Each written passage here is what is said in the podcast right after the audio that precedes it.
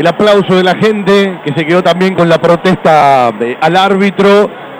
Sí, de una u otra manera es respaldar el funcionamiento del equipo, la decisión del equipo,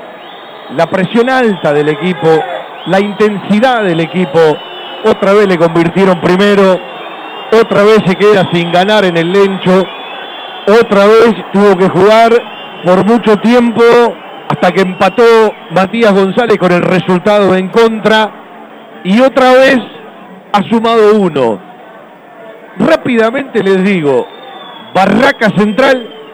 Unión de Santa Fe y hoy San Lorenzo de Almagro. Dos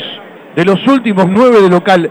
suenan totalmente injustos porque Banfield en los tres partidos fue más que el rival. Hoy pagó caro ese gol de San Lorenzo y ese penal que convirtió Vareiro y todo aquello que generó contra el arco rival que no pudo convertir o todo aquello que tuvo la pelota y no terminó por momentos de ser claro, se cansó de tirar tiros de esquina, se cansó de tirar centros, se cansó de jugar en campo rival, se cansó de anticipar con los centrales y el León Cabrera que se corrió todo y se recuperó todo para meterse siempre en el campo rival, San Lorenzo lo esperó, San Lorenzo aguantó, San Lorenzo se defendió, muy de vez en cuando pudo patear al arco de Cambeses y Banfield se quedó con mucho menos de lo que merecía, por intención, por decisión, por búsqueda, por temperamento, por carácter, el equipo merecía algo más. Otra vez el Lencho que no puede sumar de a tres y se convierte en un karma